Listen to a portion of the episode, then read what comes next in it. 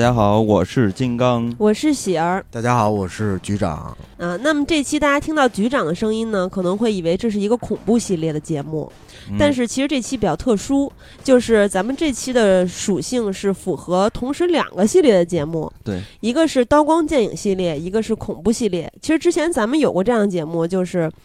同时符合两个系列的这么一个属性，但我嗯记不清是哪期了，因为咱们做过的节目期数也比较多。这叫 crossover，哇塞，说了一个我听不懂的英语单词，听起来很高级。下运球。啊，然后呃，咱们这期呢，其实是呃，咱们以一个主题来给大家推荐影片，所以就符合两个系列的属性嘛。到关键影，咱们推荐影片也是依然是依然推荐两部影片。对，那么这回咱们的主题就是看的时候，嗯，包括看完之后长久的回味，会让你感到极其的愤怒和绝望的电影。对对对。那么这期如果作为恐怖系列来说的话，也是比较特殊的一期，因为这是咱们少有的不聊鬼片的一期。嗯啊，所以说之前啊、有朋友留言嘛，说很喜欢恐怖系列，但是只敢听不敢看，嗯因为觉得自己胆儿是比较小，承受不了嗯啊。所以这期呢，我们推荐影片你也可以大胆的去看，因为主要还是以惊悚和悬疑为主。对，就是我们其实知道大家特别喜欢看这些惊悚悬疑片儿，嗯，对，我们在选择给大家推荐哪些影片儿的时候就非常的困难。为什么呢？嗯。因为大家都知道，咱们推荐影片儿的是尽量去找一些大家可能没有看过那些片子，所以呢，这回在选择这些影片的时候特别难找，因为我们查这个豆瓣上的看过的人数，就发现嗯特别特别多，所以我们嗯只能尽量的去满足，就是可能相对少小众一些的这样的片子。呃，对，而且其实从电影不聊开始到现在三年多的时间，马上就四年了，大家嗯一直在呼唤咱们做悬疑影片。嗯，啊，然后呃，其实做的很少啊，基本就没有做过，所以这次也是回应大家。对，之前很多恐怖系列我们在聊的时候，嗯我也推荐了很多悬疑影片，但是都被嗯他们无情的驳回了。因为我们考虑到悬疑片嘛，大家在嗯听到我们说的时候。啊，如果我们涉及一些剧透的话，这个就不好办了，大家的观影体验会大打嗯折扣的，对，所以也觉得是比较难聊的。因为如果去推荐一部影片的话，涉及到一些细节，就很难避免嘛，嗯所以很有可能会剧透。那么这回嗯我们也尽量在每个人推荐影片里面避免结尾的剧透。对对对，那咱们这回选的主题就主要是惊悚片儿为主嘛，呃，但是呢，又是希望看到之后大家会觉得就挺不爽的这种片子。那我们这回 嗯就是大家也都知道，看这种比较令人崩溃的电影，其实也是类型特别多，比如韩国有一系列这样的影片，嗯，包括什么呃溯源呀，嗯。还有嗯。叫什么熔熔炉是吧？对。对。就是这种，其实这种片子看起来就也是非常让人特别痛苦的，但是呢，它可能更多的是有一点儿现实意义。但是咱们这回推荐的这片子，其实还是建立在一个娱乐为主，因为大家都知道，咱们呃看这个体育比赛，包括你看篮球、足球之类的这些东西，其实它都属于是对于咱们人性中的这个暴力啊、呃欲望的一种疏导。就是大家看这个嗯东西，其实是为了缓解咱们心里的这种 压抑的愤怒。所以说，咱们这回片呃呃选的这些片子，其实更多的是一个疏导的意义，它并不是特别具有现实意义。因为这回的片子更多的还是虚构的这种片子嘛。哎，等一下啊，嗯 我觉得，因为那个，我我我想说一下，就是我的这两部片子都是嗯根据真实事变事件改编的。真的假的？对，所以说我跟我推荐这两部片子，嗯可能就是疏导的作用不会那么大嗯，啊，就是会让人看了十分痛苦。就比较压抑。好的，好的。对，其实我们俩也很压抑，但是像局长刚才说的，他是真根据真实事件改编的，啊但是呢，我觉得剧情上还是离咱们的现实生活比较远的。嗯嗯，啊，而且其实我觉得我认同金局长，就是看完之后不会有疏导，就觉得更加压抑。鬼的话，可能会嗯疏导更多一些，但是这个嗯就有关看非常绝望。对有关嗯人性的这个的话，看完之后可能会嗯很痛苦对很复杂，但我愤怒。我还是觉得大家就是我我为什么前面这么说？我害怕大家觉得太惨了，不想不想听了。不不，但是是惨的很有意思的，会吸引你。环环相扣的，就是让嗯你欲罢不能往下看，不是那种像、嗯像熔炉那种惨。对。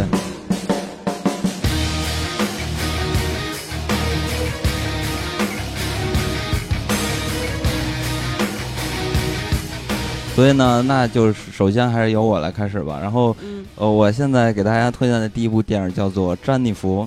然后，嗯詹妮弗这个片子其实它是有一个呃恐怖的呃剧集，嗯。嗯。呃，这个是《恐怖大师》第一季的第四集，嗯。然后这个导演是也是一个非常著名的意大利导演，他叫做达里奥·阿基多，就是嗯。他在一九七七年拍了一部非常出名的恐怖电影，叫做《阴风阵阵》。呃，嗯。听这个就是这个系列剧的名字，大家也能猜得出来，就是恐怖大师嘛，所以这里边都是不同的这些导演。呃，号称恐怖大师的这些导演拍的一些小的创作吧，嗯而且其实嗯局长之前在咱们的恐怖系列里面也推荐过好几次。对哎对，我们之前呃说过《恐怖大师》第一季的第十集，也就是《轨迹回忆录》，那个那个其实是让我印象特别深刻的。但是呢，在《恐怖大师》的第一季里边，还有一个片子让我印象特别深刻，就是这部《詹妮弗》。那《詹妮弗》讲了一个什么样的故事？我给大家简单的介绍一下，其实就是。呃，听起来可能大家觉得还是挺无聊的。他就是嗯。有这么一个警察，然后有一次他们就是在街上巡逻嘛，然后看到了一个非常非常身材非常漂亮的一个女的，然后再被一个男的就是暴力对待，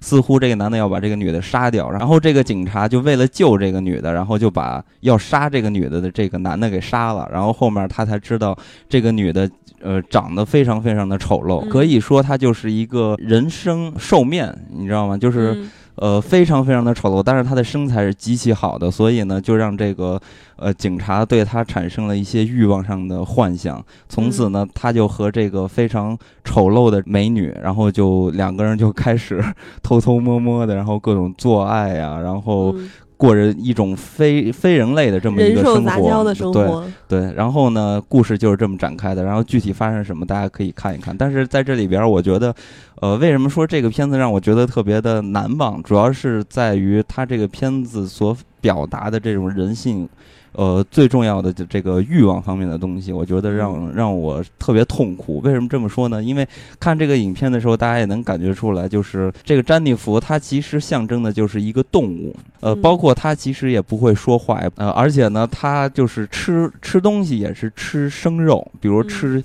各种小动物啊，以致到在影片里边，它还吃人，所以呢，它这些行为其实就跟咱们就是大自然中的这种狮子呀、老虎啊的行为其实一模一样的。嗯，吃人的那个剧照，大家可以先去看一下，对对非常血腥。这个推荐其实就是比较重口吧，然后这里边有很多非常暴力的画面，然后暴力的同时呢，让人觉得最不舒服的并不是这些暴力的画面，最不舒服的是因为詹妮弗的这个。人设就是他长得非常的恐怖，让但是他身材特别好，然后勾引了这个男警察，然后跟他发生就是这种人兽一般的杂交的这些画面，让你会觉得特别不舒服。因为，呃，刚才也说到了，这个詹妮弗其实它就是一个动物，那咱们只是把它看成一个动物来说的话，其实它所表达出来的这种。呃，欲望的东西，其实它更多的是一种无属性的一种欲望。其实咱们的欲望其实本来是无属性的，是因为有了善和恶，所以呢，才对，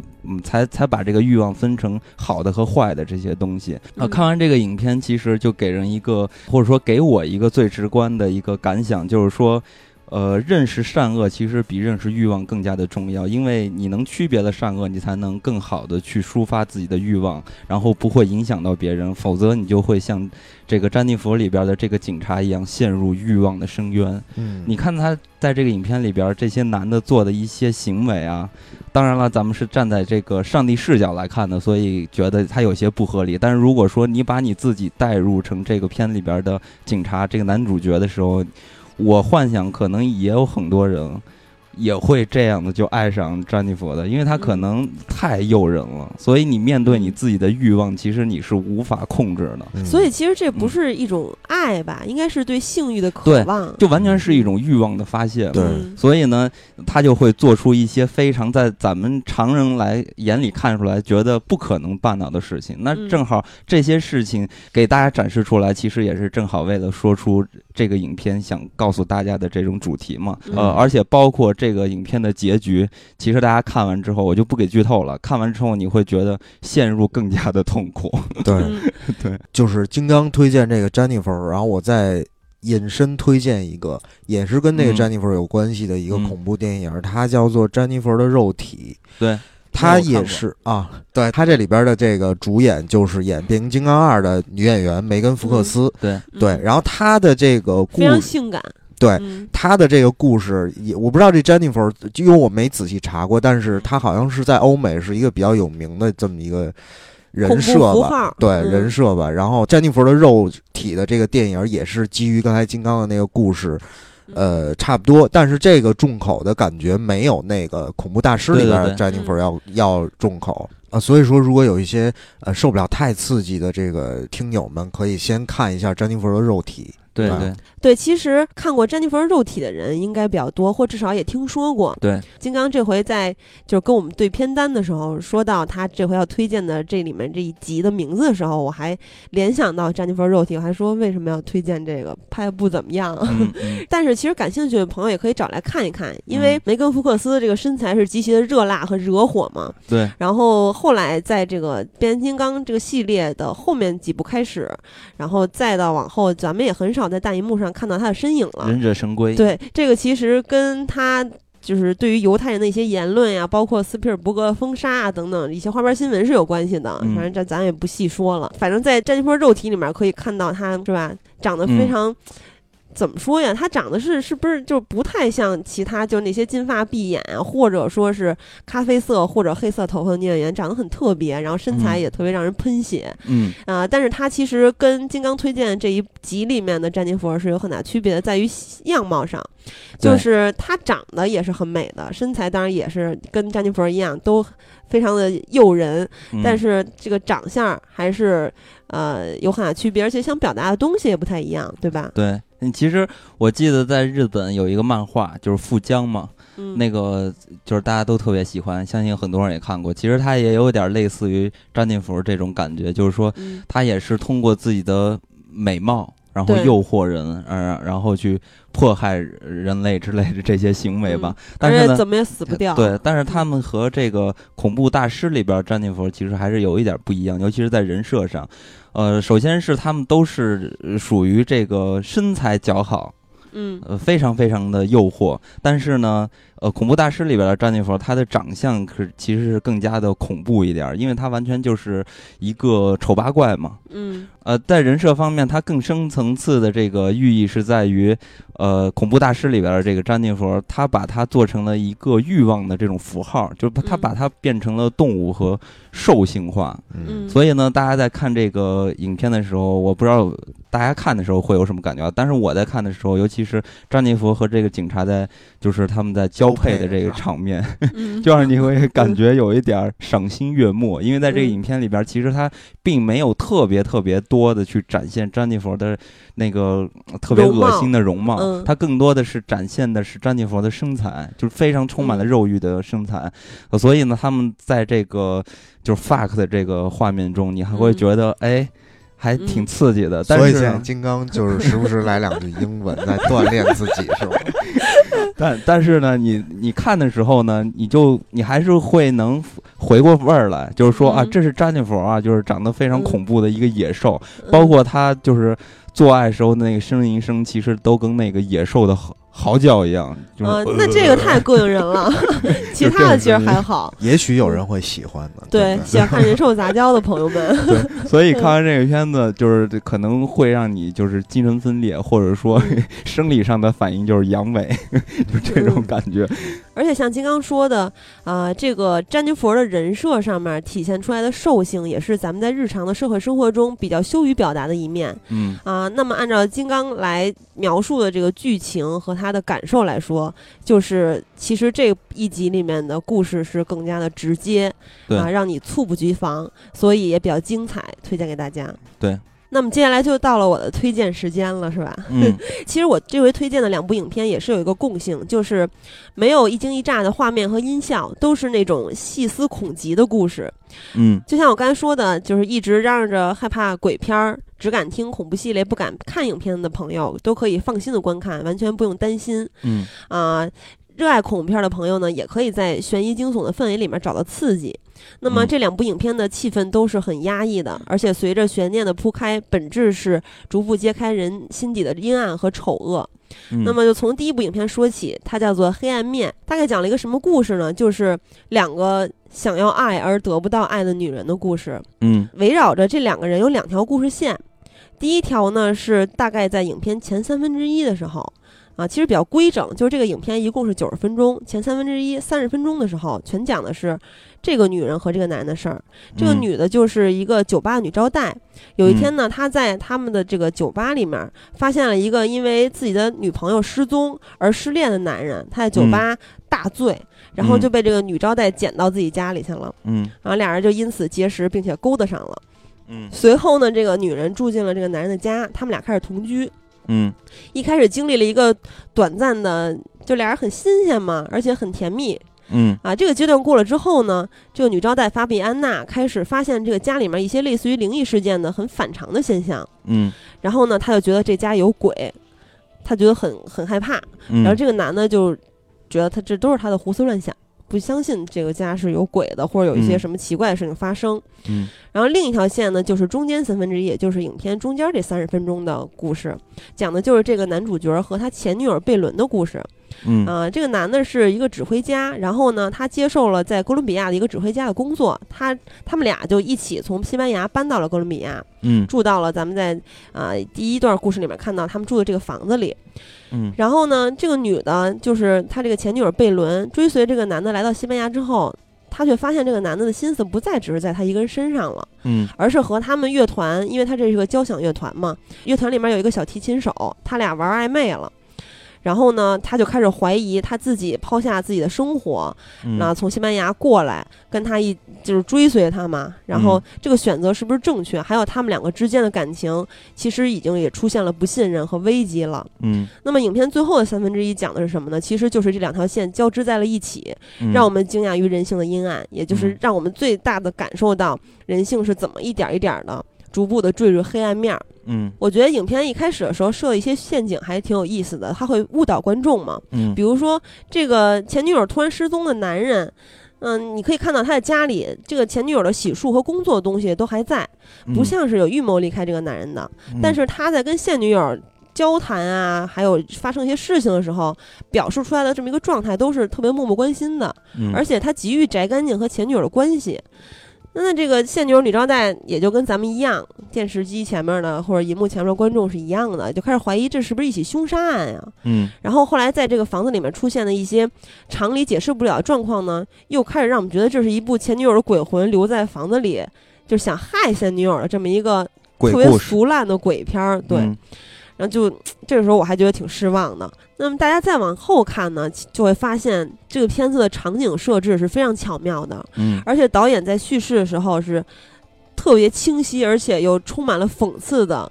呈现了一种结构，就像嗯刚才说的三分之一、三分之一和三分之一嘛。嗯然后就是它是用两个空间极其的接近，然后但是呢，互相就是有一方是看不到对方的。嗯那么这么一个空间和场景的设置，就变成了双视角的叙事。嗯。就是前三分之一咱们看到的故事，在三分就是在这个中间三分之一，其实说白了就是重新又演了一遍，嗯。但是是用两个人不同的视角，也就是这俩女的不同的视角来重新把这个故事交代了一遍。嗯。所以就是前大半部分这个影片的重大的事件前后都是有对照的。嗯啊，然后嗯，而且他俩的互动呢，就是我觉得这一点也是有一点隐喻的，就是嗯他俩只能通过敲水管子来沟通，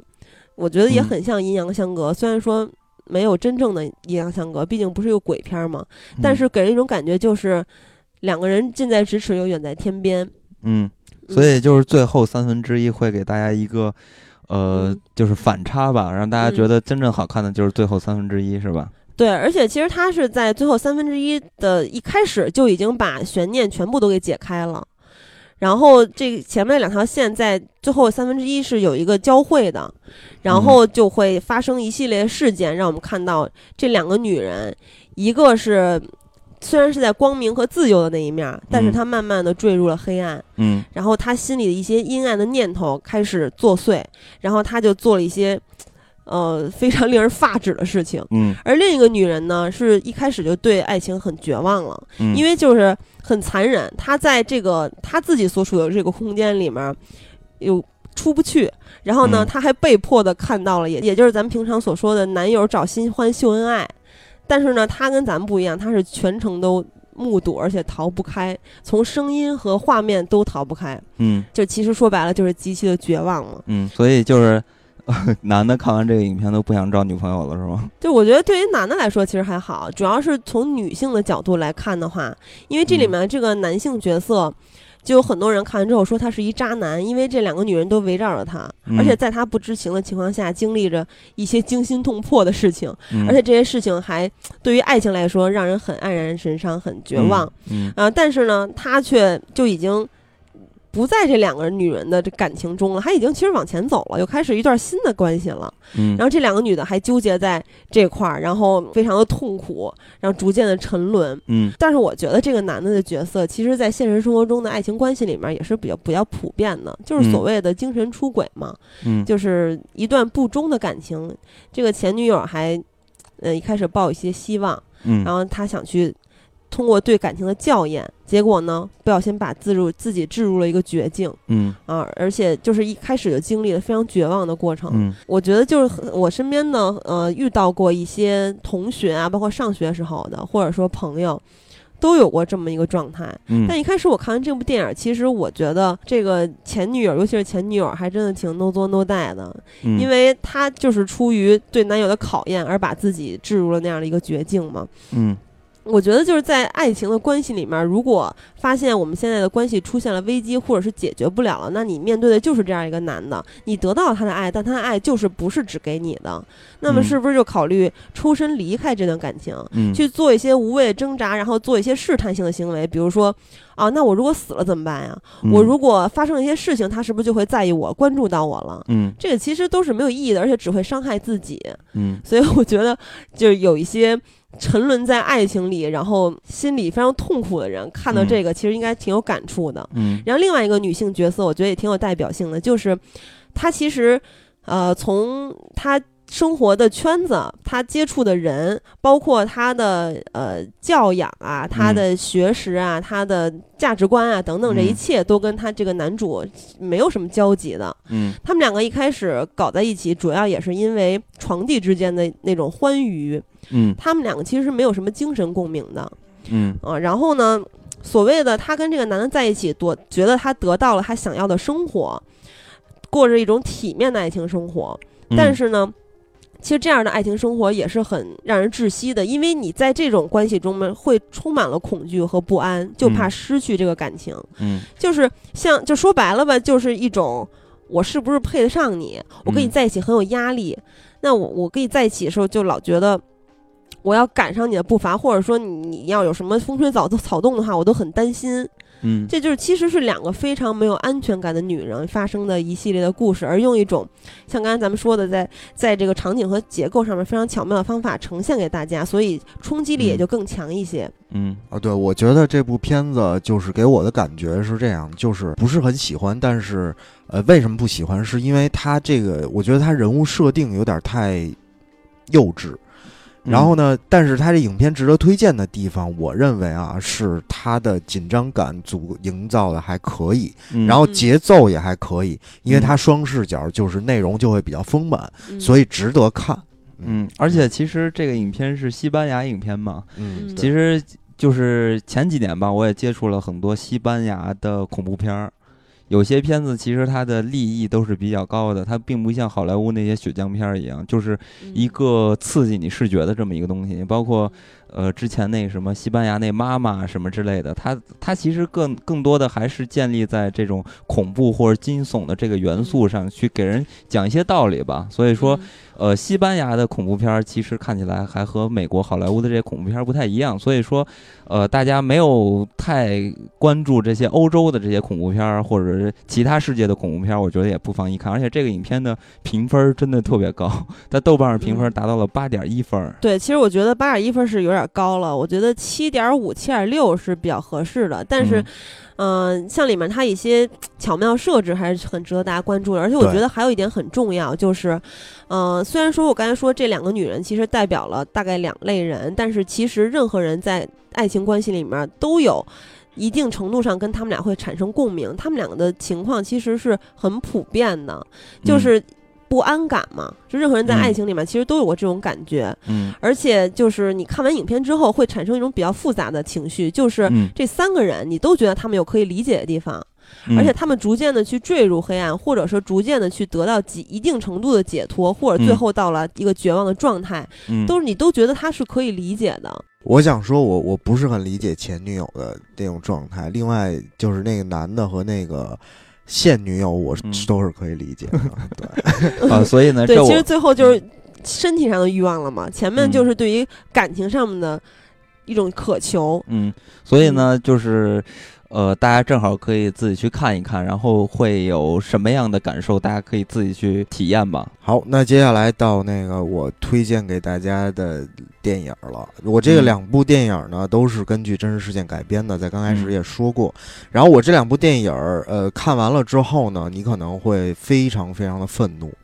啊，非常非常愤怒，就愤怒到想把自己家给砸了那种感觉啊。然后呢，第一部我推荐给大家，名字叫做《美国田园下的罪恶》。啊啊，我推荐这部电影呢，它有很多个原因啊。第一个原因就是因为它里边有那个詹姆斯·弗兰克嗯啊，嗯，你的最爱是吧？对。嗯然后呢，它这部电影是什么意思呢？它讲的就是一个呃一个小女生寄养在，不是她不是寄养，就是她父母有事儿，然后把这个两个女两个女儿寄呃托付给，托付给了一个呃人家，嗯。然后这两个女女生在这个人家里边发生了一系列的罪恶的事情，嗯。是被罪恶，就是啊他们就是被折迫磨害，对，是吧？被折磨、嗯。被迫害的这么一个故事。嗯。然后看这个这个电影，我是完全不想给大家剧透的啊，因为嗯这个电影真的很好看。嗯，就是你看前十分钟，你大概就会被带入进去，然后你嗯。可能就会一直看到结尾，然后中间连停都不想停，然后就会嗯一直想砸东西、摔手机什么的。然后这个这个我看到有一个短评说的是欲憋闷难受，反正我不会再看第二次了。观影过程很痛苦，嗯真实事件的残酷远非故事可企及的。对无意识的集体的惩罚，嗯。然后这个电影呢，它有一个呃，我看完我看完第二遍之后，我突然想到一个这个心理效应，嗯。它叫做破窗效应。嗯。就是什么意思呢？就是说，当一个一栋房子它的一扇窗户被砸破之后，嗯。然后如果这个窗户没有人去修补它，那嗯这栋这栋房子另外的所有的窗户都在会很短的时间内被打破。嗯啊然后呢，这个呃呃呃，这对延伸到这个这个电影中是什么意思呢？就是说，呃，这个寄养家庭的这个母亲就是打破这第一扇窗户的人，嗯，然后嗯接下来的这个状况就由就如同是。就是完全不可一发不可收拾的状况，嗯然后发生了这个惨剧，嗯嗯，然后影片的最后还有一个反转，这个反转虽然我看过一遍，但是我在第我我忘了看第二遍的时候依然感到很震惊，嗯对，所以说，呃，这个是非常非常值得推荐给大家的一部电影。嗯然后那个这部电影中，我还发现一小惊喜，就在我第二遍看的时候，嗯他呃他其中有一个演员是那个伊万彼得斯，哦，你说快银是吗？对，快银。对对对对，然后呢我超，喜欢他。对，但是嗯这个这个男孩在这个《美国田园下罪恶》这部电影当中，是演一呃变态吗？不是是演一个他那会儿是一小胖子，巨胖，特别胖，基本上认不出来啊。然后呃，对，然后大家可以就是去自己发现一下，嗯不知道能不能发现。哎，那我想问你一下，因为我没看过这部电影啊，嗯就是你看的时候，觉得最愤怒的是这些小女孩一步一步被折磨和这些折磨她的人的变态行径、丑恶的嘴脸吗？就是最痛苦的是在于这儿吧？呃，最痛苦的，对，其实就在于这儿，嗯而且这这帮人其实是完全不知道自己为什么要折磨这个女孩儿。就是说他没有行为动机，但是他就干了一些令人发指的事情。对，嗯没错。哦，这个是特别诡异的一种。对但是这个东西其实是你可以理解到的，就是说，你在思考的时候，你想到哦，他们真的是在无意识的状态下就做出这么令人发指的事情。嗯其实那你说这个其实就是更恐怖。，对，当就是比如说，当咱们每一个人处于那些折磨人的那个身处在那个角色当中，那你也有可能是嗯那个折磨这个小女孩的人。嗯，对，这个其实很就是令人对，恐惧的一点。这其实就是你说到的刚才说到的破窗者嘛。。对对其实就是个人啊，非常容易的被这个群体所感染，或者说呃嗯迷惑。你包括就是举一个破窗者的反例，或者说补窗者，就你比如说咱们在社会中有见义勇为的人，嗯如果有一个人上去帮助另外那个人，比如说打一个就是非礼人家的这个小流氓，我看那个视频对，只要有一个人打，其他人大家都跟着打，这就一样的，嗯只不过是反向的一个正面的求饶了对，这就是补窗者嘛。对，所以意思就是说，局长推荐这个影片，这里边的人一样。其实只不过他们是走向了反面嘛，就是嗯破窗者这个理论，也就是说个体其实很容易受到了群体的这种感染的，或者说蛊惑的。所以呢，越是这样的事情，让你觉得就是更加的悲观，嗯就是因为你个体是抗争不过群体的嘛，所以你就会觉得非常非常的痛苦。呃，再加上这个影片又是有一点儿这种真实事件的这种属性，所以就觉得非常非常的痛苦。呃，但是呢，就是大家看这些影片的时候啊，尤其是真事件改编的这些影片，大家就是经常会就是深陷其中不能自拔吧，就是太痛苦了。但其实还是要给大家提个醒，就是这种真事件改编的电影儿。其实更多的这些事件还是一个个案，就是大家不要以嗯偏概全。你看了这个，看了这么一部非常 让人不舒服的电影，然后就觉得社会或者世界非常的黑暗，我觉得嗯也不要有这种感觉状态出现吧。但是也免不了有些人就特别喜欢看这种施虐者的电影，所以呢，我接下来要推荐的这个影片就特别适合这种，呃。呃，喜欢看施虐的这些人群来去看一下，因为这个影片其实它就是完全是一个具有超强讽刺般的这么一个电影。这个电影叫做《趣味游戏》。嗯那首先说起《趣味游戏》这个影片，就必须要介绍一下这个导演。这个导演是迈克尔·哈内克，包括我们之后可能会做一期这个导演相关的作品，可能也会以这种推荐的方式来做吧。那嗯之后咱们再聊。那这个影片其实是哈内克在一九九七年拍摄的，然后他 在他现在这个一生中拍了两部这个影片。他第一次拍的是一九九七年，然后在二零零七年就又拍了一下这个影片，而且。这个导演就是像那些艺术家一样，就是非常的固执。他在拍美版的这个趣味游戏的时候呢，就和他一九九七年的那版完全是一模一样的，包括剧情一样，连机位、连嗯机位都是一模一样，台词、服装、场景全部都一模一样。所以嗯这个影片你可以看得出来，这个导演就是非常的，呃，怎么说呢？他本身也不是一个商业属性的导演嘛，所以你可以看出来非常有意思吧这件事情。呃，话说回来，那这么一个导演再去拍这么样一个。呃，具有这种类型片气质的，或者说有这种商业属性的、娱乐属性的这样的片子的时候，那必然就和大家看到的好莱坞出品的那些电影是不太一样的。那呃，首先简单的给大家介绍一下剧情，然后剧情也是非常非常的简单，也就是有一家三口，他们去，呃，就是他们在乡下买的一个、湖边大哦别墅，对，海边的吧，还是湖边的一个嗯大别墅，对然后去度假。度假的时候呢，他们家里来了两个不速之客，然后这嗯两个人都穿的非常的整齐，然后戴着白手套，穿着白 T 恤，穿着白裤衩儿，然后反正这种形象看起来就有点不太正常。你就是大家看那个发条城的时候，他们也都是白的嘛，啊，所以你就觉得嗯他们的出现呢充满了危机。然后呢，他们就刚开始呢是用那种装傻的行为，然后就比如说跟他们借鸡蛋，然后嗯故意的把鸡蛋打碎，然后就赖人家不走，然后还用那种特别。呃，反正对于观众来说，可能是非常耍无赖呃，，对无赖的方法，把人家的这个呃电话也给弄到水里边儿，反正就是与外界失去了联系。然后呢，当这三呃这一家三口在家里边儿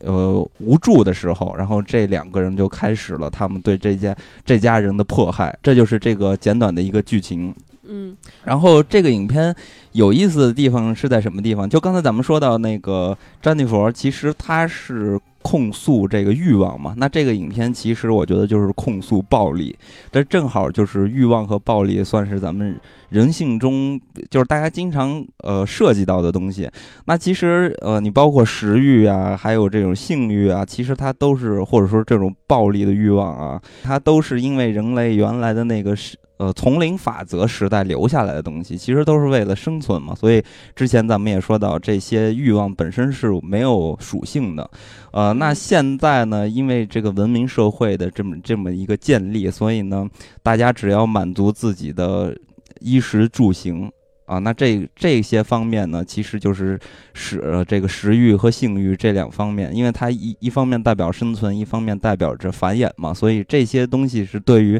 咱们人类的。这个发展呀，还有文明的发展，其实都是有必要的。那剩下的，呃，包括欲望，还有这个暴力，这两者其实就慢慢的被咱们现在的这么一个文明的社会被抛弃了。所以说，咱们经常会看到一些这种。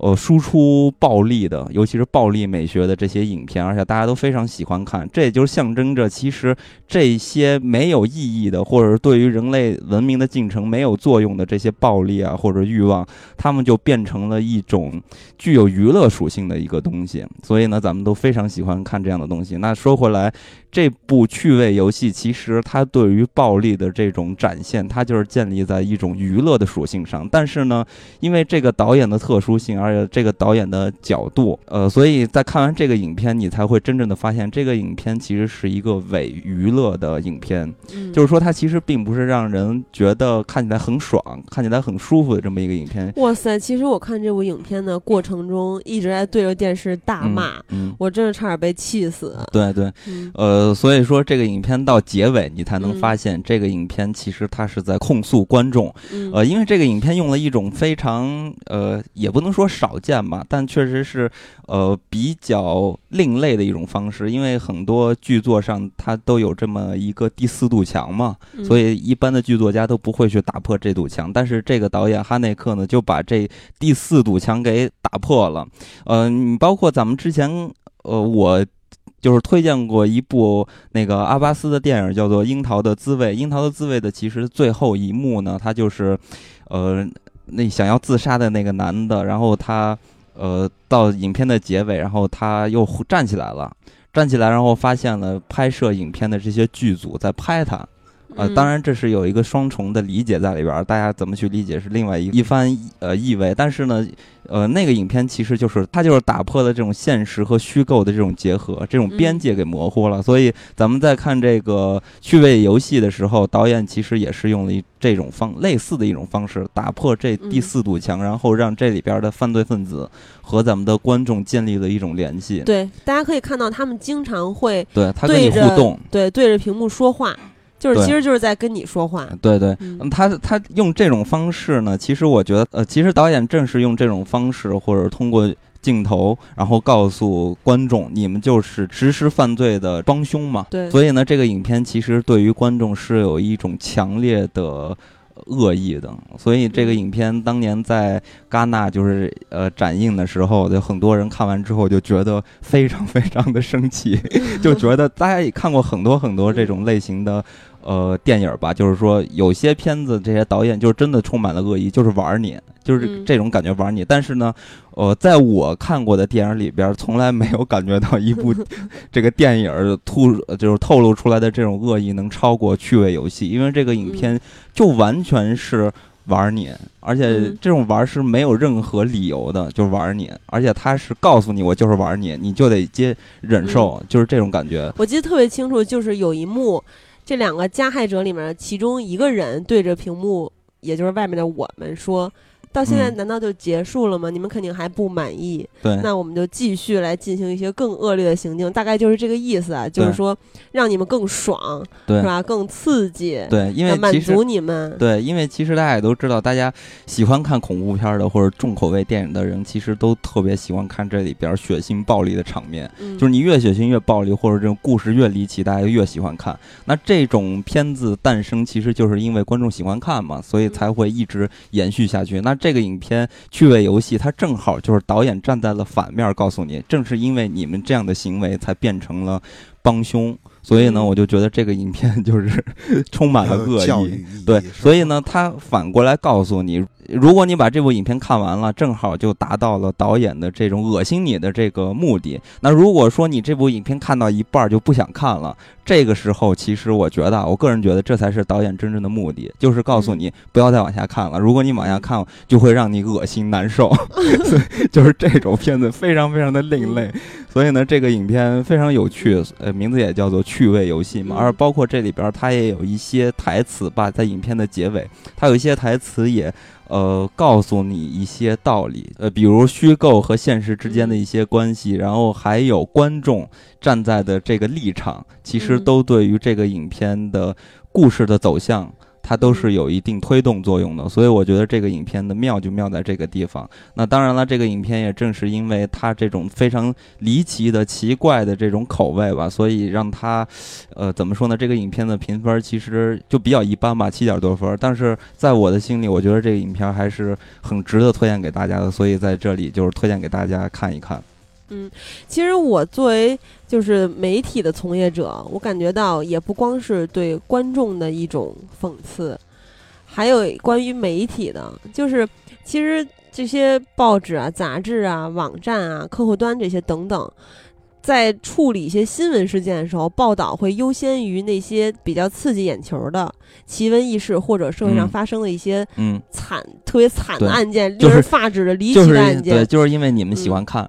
对，为了什么这么去做呢？就是因为点击量，它直接影响到这些我刚才说到的这些媒体的收入、嗯。啊，还有就是我是不是要竞争到行业第一嗯。等等，包括口碑啊等等。嗯，但是其实越这么做，就就是它影响到了这些呃收到这些信息的人也越严重，那就是形成了一个恶性循环。其实好多时候我觉得是极其恶心的。对，对，所以说这个影片从小里说，它只是针对于这个影片和观众之间的一种联系，嗯但是放大来看，它其实就象征着整个社会的这种负面的东西。对，所以这个影片还是有很大的现实意义的，而且是令人反思的。嗯所以我觉得嗯这个影片是值得、非常值得推荐的一部电影。嗯嗯，而且我觉得就是观看的过程中，像刚才说到的，也会像局长推荐那两部一样，让你嗯非常的气愤，嗯所以全程你其实都是属于一个特别激动的状态，很有意思。对，嗯嗯。那么我的第二部影片叫做《当你熟睡》，这部影片其实开场的那个独白。就大概交代了是什么样的一个剧情，就是这男的说：“我没法快乐，我从来没快乐过，甚至好事儿降临也没法让我快乐。你无法想象这意味着什么。每天醒来觉得生活毫无动力，为了找寻一个理由不断的努力。我只需要一个理由，让我不抛开一切的理由。嗯相信我，我已经竭尽全力。我生命中的每一天都如此。嗯，所以这是一个美国版的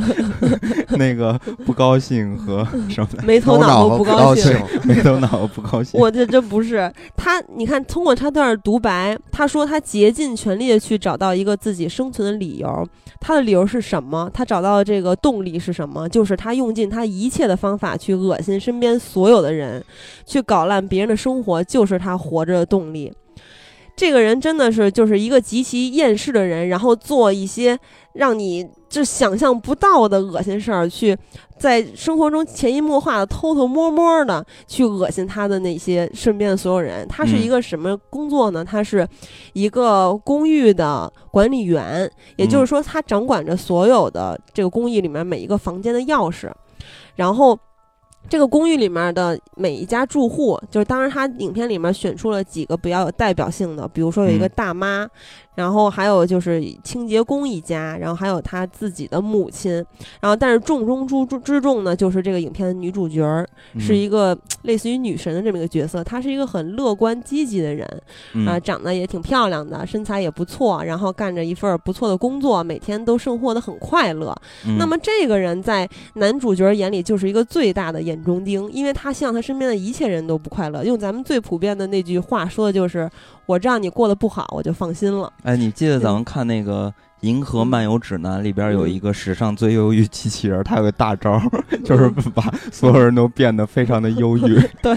对，这其实我觉得这真的就是现实版的。哎，我突然想到那个那个《海贼王》里边也有一个恶魔果实的能力，就是一个穿粉粉色衣服、拿一个小粉伞的嗯。小女孩儿，然后她嗯。可以把人变得特别的消极。颓废，对对对对。对。对，小女孩特逗，嗯，所以说这个人如果有了刚才你说到恶魔果实，或者说金刚说的那大招的话，他就肯定特别高兴，嗯。因为这个刚才咱们说到这个女主角，也就是这个女神。她怎么去折腾他，他都还挺高兴的，嗯所以他就陷入了极度的痛苦和绝望。嗯就是我他们要搞烂你的生活，但是呢，我怎么恶心你？我往你的护肤品里面加那种各种那个化学物品，导致你的皮肤过敏。嗯然后呢，我我把你妈妈留给你的这个手表，你特别珍爱的宝贝，给你搞坏。然后我就把你们家弄得乱七八糟，然后让你每天早上起来都精神颓废，就是感觉四肢无力。但是你收拾收拾拾掇拾掇的心情，哎，打扮打扮，你出来又挺高兴的。就每当他问这个女的你今天怎么样时候，女的一说我今天还挺好的，不错啊，嗯，他就特别不爽，这人太变态了，我 这人特别特别逗。然后，呃，具体的一些细节，就是他怎么去折腾这些人呢？就是特别精彩，大家可以自己去看，咱们就不过多的剧透了。嗯呃，其中有三个桥段，就是这个其实也不算剧透吧，但是就是非常精彩，特别想跟大家分享，我特别喜欢。就是第一个是算一个画面吧，也不算一个嗯桥段，就是他在这个女神出卧室关灯的时候，看着这个女神的背影，然后嗯从从这个床底下瞪着个大眼睛，然后在这个他一关灯，这屋里不就黑了吗？所以你嗯只能看到他的眼白和瞳孔，然后就就瞪着这。黑人的那照片了，只是看牙和眼睛。就真的特别恐怖，因为他就像一个尸体一样，他一嗯动不动的盯着这个女的，然后嗯每天潜伏在人家的家里，趁人家睡着之后给人家迷晕，然后从身体上、精神上各方面的去侵犯和折磨人家。你就你想一想啊，如果是你的生活中，你每天正常的上班、睡觉，然后你进行你生活中一切的正常的行为，但是其实你们家老潜伏着一个人，趁你睡嗯着之后强奸你，然后趁你就是知道你恶心什么、讨厌什么，他就用那一切东西去整你。嗯所以就第二个，我觉得特别牛逼，就是。呃，因为他知道女神家里摆了很多的杀虫剂，那他就推嗯。测出她肯定非常害怕虫子，嗯。然后他就把虫卵，也就是蟑螂卵，抹到这个女神家里的护肤品啊、嗯。什么瓶瓶罐罐啊各个地方，抹到那个底部。然后有一天，这个女神好不容易觉得她这个身体状况稍微好一点了，嗯。结果她一一打开那个壁柜，就是那个厕所的壁柜，看到了铺天盖地的蟑螂。然后出去之后，看到他们客厅也有无数的蟑螂在四面八方在那儿爬。嗯然后在他逃跑的过程中，还不小心按死了一只，连就是屏幕外的我都快吓尿了，我当时都吓嗯疯了。然后我还后来马上又倒回去看了一段这边儿，呃，就嗯有，然后而且我看完这段之后，又出于一个受虐的心态，马上又倒回去看了一遍，极嗯其爽。还有一个桥段就是他气急败坏，因为他怎么就折腾人家，人家都还保持一个相对来说比较乐观的状态，他觉得。嗯怎么办啊？他就气急败坏了，然后准备好绳子和锯子，准备去加害这个女主。其实也就是威胁她，让她让她直观的感受到我他妈要弄死弄到你极其的痛苦。嗯但是呢，这个女的离开六周的男朋友突然回来了，嗯然后他就潜伏的这个人和他们所在，就等于是三个人都在一个屋子里，嗯就跟那空房间似的。嗯然后有一个人是在潜伏的，然后他就有好多次差点被发现，然后极其的紧张，那段特别特别紧张，而且他就，他就特别也特别搞笑，又紧张又搞笑。然后，嗯、我就正好是因为这段吧，就看到有一个人的评论说。嗯、男主就应该是从头到尾去掌控全局的，让他精于算计，这样才能精彩。就是说，从头到尾他去折磨这些人都是有计划的，按部就班的，嗯不会被打乱他的节奏，然后一步一步，步步为营。但是我觉得，其实男主有差点被逮到的时候，或者是犯马虎的时候，以及认为自己快失败的时候那种绝望，才更加真实。还有包括这如果没有这些的话，也就不会有那些转折，也就嗯不会有。就让咱们觉得特别刺激和紧张那个氛围出现，嗯而且也是正是因为这样的设置，它更贴近于生活。就是说，你这个人他不是一个天生的一个完美的，就变态，他就像就像那些比如说《沉默的羔羊》里面变态杀人狂一样，对吧？嗯吃人的那谁汉尼拔一样，嗯他就是他跟你普通人一样，只不过他是你之中的一个变态，而他就生活在你的周围，这个嗯绝对是细思恐极的。嗯，哎，就跟那之嗯前那个白银杀人案一样嘛，当时破嗯解了之后才知道，其实他就是在一个小学边上开一小卖铺，对，而且就是感觉生活中处处。呃，嗯就是潜伏着很多危机。对这个人也是，就是他平时对待这些住户都是彬彬有礼的，而且很热心的一个感觉，大家都很喜欢他。但是嗯其实你不知道，他就是你身边的一个潜伏着的啊，我也。想到一个案子，就是有一个人，他往邻居家的门儿上面抹屎，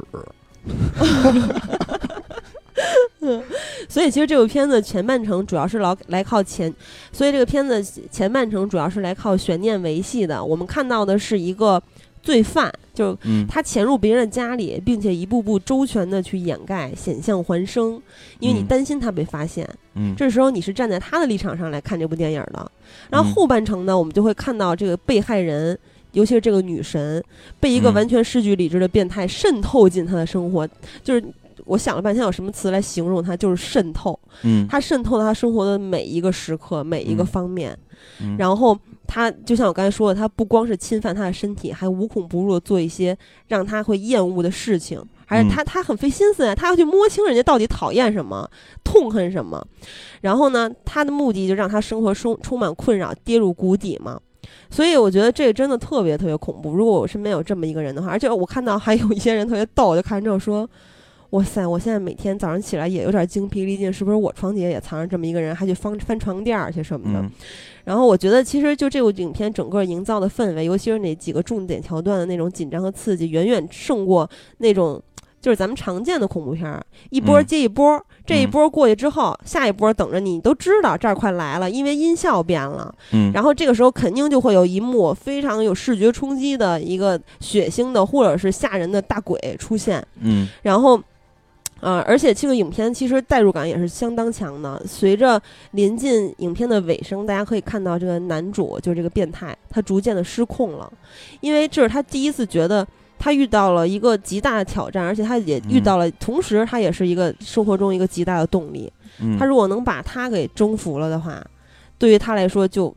就完全不同嘛。嗯然后他随着他的失控，观众也会逐渐的失控，嗯情绪会完全的被调动，这就是导演和编剧的轨迹了嘛。嗯大家具体的可以去看完这个片子再感受。其实你说这个我还挺想看的，就是我真的特别变态，犯贱，他应该是有一个也也也幽默的东西在里边儿的，对，就是有一种恶趣味，就跟你因为喜儿说的这个电影介绍这个剧情，嗯让我联想到那个勺子杀人狂，就非常的无奈，有人天天上拿着勺子敲你脑袋，就 就是也是想把你整的非常的不开心。对，但是那个相对来说氛围还是轻松一些。就是嗯其实我刚才跟你说到，你觉得有些地方很逗，但当时我都没有笑，嗯，因为当时我是完全他比较尴尬和囧的点的时候，我都被他那个紧张的氛围嗯给完全把这些掩盖掉了。嗯所以我就是还有我在全程极其的生气，差点也是差点气死。而且这个影片其实，在结尾的时候也有一个小的爆点吧。嗯其实不能说是反转，但是绝对是一个爆点。就是他其实，在后半程的时候也给过你几次机会，让你去站在女主的这个角度上，去希望她能够脱离她的魔爪。然后，但是你嗯随着剧情的深入，会发现他去逐渐的击破你的希望，然后嗯让你和女主一起陷入绝望。嗯，所以这个影片其实还就是呃引起了我很多的好奇。对，非常有意思。嗯好，那接下来这部影片就是我觉得是本期节目里边最愤怒的一个影片了，对，就是你可能在全程就会一边骂，然后一边打，就甚至会打你身边的人的这种 感觉的影片。它这个我我这第二部片子它叫做《伊甸湖》嗯啊，它评分七点五分，并嗯不算特别的高。嗯但是这部片子主要的内容是有关于青少年犯罪的这么一个题材嗯啊。然后这部片子它的这个先说导演吧，它的导演叫做呃詹姆斯呃瓦特金斯嗯啊。这部导演这个导演呢，我查了一下，他是这个《黑镜子》第三季。里边其中的一个导演，《黑镜子》系列大家我觉得都应该至少听说过，一非常非常厉害嗯的系列啊，没看过人也可以看一下。然后他呢，还是这个《黑暗侵袭》第二部的副导演和编剧。嗯呃，《黑暗侵袭》我觉得，呃，如果了解恐怖片的人也也会对也会知道，《黑暗侵袭一》也是一个令人比较令人绝望的一部恐怖片。那里边儿《黑暗侵袭》里边儿山洞里边儿的人长得跟嗯咕噜姆似的。对，嗯，其实我本来有考虑推荐《黑暗侵袭》，嗯，嗯，但是知道人太，就是大家看过的太多，对，应该都看过、嗯啊。然后伊甸湖呢，这个一个主演呢就是法沙。这个嗯片子我在当时看的时候还不知道法沙，然后我在刚就是第二次看的时候才知道。嗯那这部片子的看点呢，其实就是呃，一个是刚才说到青少年犯罪，还有一个说的就是你可以呃看到法沙被无情的虐待的这么一个过程，这可能会引起。有些人的不适，也可能会引起有些人的兴奋。嗯然后呢，嗯，这里边呢，呃，为什么会愤怒呢？就是因为这里边的虐待和一些施暴的行为，因为是青少年，所以其实他并不是一个呃有主观去。去去，就是说，我要去杀了这个人，我要去虐待这个人。青少年的犯罪，他可能比较趋向于，就是啊，我觉得干这件事儿会有意思，寻嗯找刺激，对我对，就是寻找刺激这么一个过程，所以你会觉得哦，这那这件事儿其实可以降临在任何人身上，嗯。也就是说，青少年寻找下手的目标，其实它是没有一个随机的，对，它是有随机性的啊，这个可能是会令观众比较绝望的一点。然后呃，介绍一下这个的剧情啊，然后这部剧的大概意思就是。这个男女主角两个人去一个小村子度假，嗯然后这个村子里边它有一个呃湖，叫做伊甸湖嗯公园吧。然后呢，他们在这个度假过程中呢，就遇到了一群无所事事的这么一一一帮青少年，青少农民青少年，然后呢，呃，这帮青少年就等于说是闲的没事儿干，然后就开始找茬儿。嗯然后这个法沙呢，他又并不是一个特别理智的人，嗯，然后结果就被搞死了。对啊哎，，别死啊！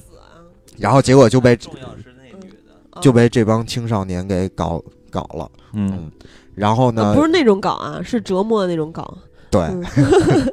嗯。然后呢，呃呃，这个这个影片呢，也有一个最终也是有一个大反转，嗯。然后就是发生是发生在这个女主身上的啊，嗯。然后这个具体她是怎么反转的，以及这个女主角她到底这个呃在法沙被迫害之后又遭受了什么样的事情呢？嗯，我觉得可以 你这好像走进 科学。大家可以自己去发掘一下。然后这这个里边呢，我呃就是引引申一个现在一个社会事件，就前一段时间我看到一新闻，就是说我忘了具体哪个地区了啊，有八个人杀了一个人，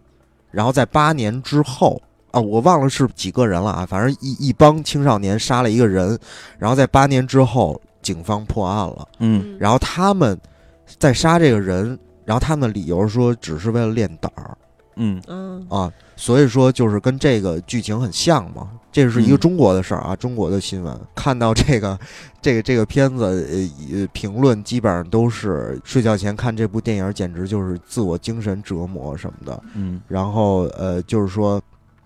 看完了并不觉得。就是像看恐怖片那样会有舒心的感觉，嗯，反而会感觉到一种这个心灵被虐待，然后非常嗯。气愤和郁闷纠结的这种情绪。嗯。啊，然后呢，还有人说导演你赶紧拍续集，然后让这个这这帮贱娃赶紧遇到一个 惹到一个情侣杀人狂，对，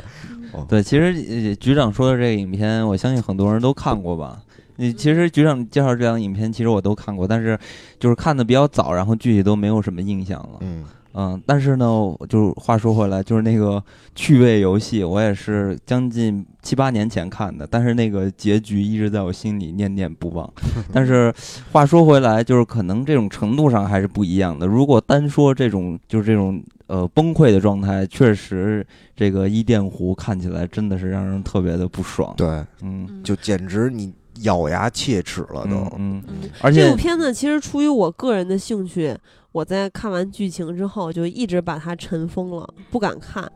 然后，呃，但是我想问一下，就是这个片子里面有没有出现过一些有希望的地方，就是给你一些希望，然后粉碎你的希望？有有有有，嗯，那我其实最讨厌这种的，就是给你一两次希望，然后又去粉碎，那肯定会加深你的绝望啊。对对，嗯完全最后就是这样。然后还有一句话就是，充分印证了这个“虎父无犬子”的这么一个话，当然是从反面印印证的啊。就最后嗯就上梁不正下梁歪对，最后你能感觉到什么样的父母就会造造就出什么样的嗯，孩子。嗯对嗯，哇塞，这个剧透太严重了。不过，不过我相信这个影片确实也无所谓了，因为知名度太高了。这个影片，嗯嗯，其实我原来都不都不认识这个“电”字读“电”，我们都看过了。嗯 什么？是什么时候？什么时候？不是这个这部片子是大四的时候，这部片子是二零零八年的，也就是说，当二零零八年出了之后不金认识刚还不知道这个哦，那那会儿你已经大二了，不是，原来不是老老说这个什么伊沉甸甸甸园，呀，不是马甸儿啊，伊甸园是这个店吗？是啊呃，对，原来都说那个伊甸园，我一直以为我都不知道这读店，我老说店门的店是沉？甸甸的小鱼篓是咱们小学的时候学的一篇课文，不是，我就说那伊甸园是不是这个店？是啊，是啊我原来店门的店，对，我原来一直以为 读法是伊利园，我一直不知道这个字到底怎么读。现在你是给伊利牛奶做广告？没有，我原来总觉得伊伊利园读起来比较顺口，然后我一直不知道这个词读电。怪不得金刚俩字儿也老说反。对，反正这就是那时候我就已经嗯看过这个影片了，反正觉得也嗯挺生气的。但是我相信还是会有很多的听友像我一样，早早的知道，但是一直不敢去看。嗯，嗯，嗯，对，所以推荐给大家看这个影片，但是大家在查这个影片的时候，千万不要查 伊利园 伊利湖，要啥伊甸湖。而且千万不要再跟那一个就是你并不是很喜欢的人去看，那可能你们俩会互抽致死。你你说这影片怎么老是呃生理上会有一些嗯现象，有一些反应，应激的反应吧？嗯其实我觉得，就金刚刚才说的那个趣味游戏，他那两个男主角去施害也是没有什么行为动机的，就是毫不讲道理。他也没有特别的去交代这两个人的生活背景，还有为什么他们变成今天的这个样子。对，嗯因为那个影片它完全就是导演建立在观众想看的内容上，嗯而去推动这些人物嗯所做的一些行为。所以说这些，呃，嗯就是那里边那几个人物，其实他嗯，在真实中可能不是存在的，但是呢，嗯他可能更多的是观众对于这类型影片的一种需要的一种投射。然后呢，就是，呃，他就呈现给你观众想看的那些东西，嗯然后再用这些东西恶心你。嗯但是我觉得我推荐那个《当你熟睡》嗯，就非常的有普遍性。嗯就像我刚才说的那句，有很多人都是这样，尤其是对前女友或前男友。那会儿网络流行语不就是这个吗？但嗯我知道你过得不好，就放心了。嗯啊，就有很多人都是这样。其实说浅一点的话，这种人他会在背后去说别人的坏话，嗯，然后会去做一些事情，让让就企图希望别人也去讨厌他讨厌的这个人，嗯或者是就是改呃呃，但是一般的话，咱们生活中接触到的这些人是比较有心机的人嘛。嗯啊，他们都是只针对某一个人或两个人，这个人就是希望他身边出现的一切人嗯都过得不好、嗯啊，这个所以就升级成为了一种极致的变态。嗯，所以呢，反正咱们这回说的这六部电影，其实都是观赏性都是非常足的。但是呢，嗯就是可能看完之后，大家心里会不太舒服。但是我还是就是觉得，大家看这些东西的时候，还尽量的是带有一种。呃，疏通的疏通你这欲望上的一些东西的角度来看，嗯就是看完之后不要有过多对，复杂的心理活动因为故。因为这些故事其实它都是有一些启迪性在的。我觉得大家关注点可以多关注一些启迪性，你就会发现这些故事当中有一些积极的成分，想要嗯。告诉大家。然后，并且就看的时候可以吃点自己喜欢吃的东西，可能会缓解一些不快。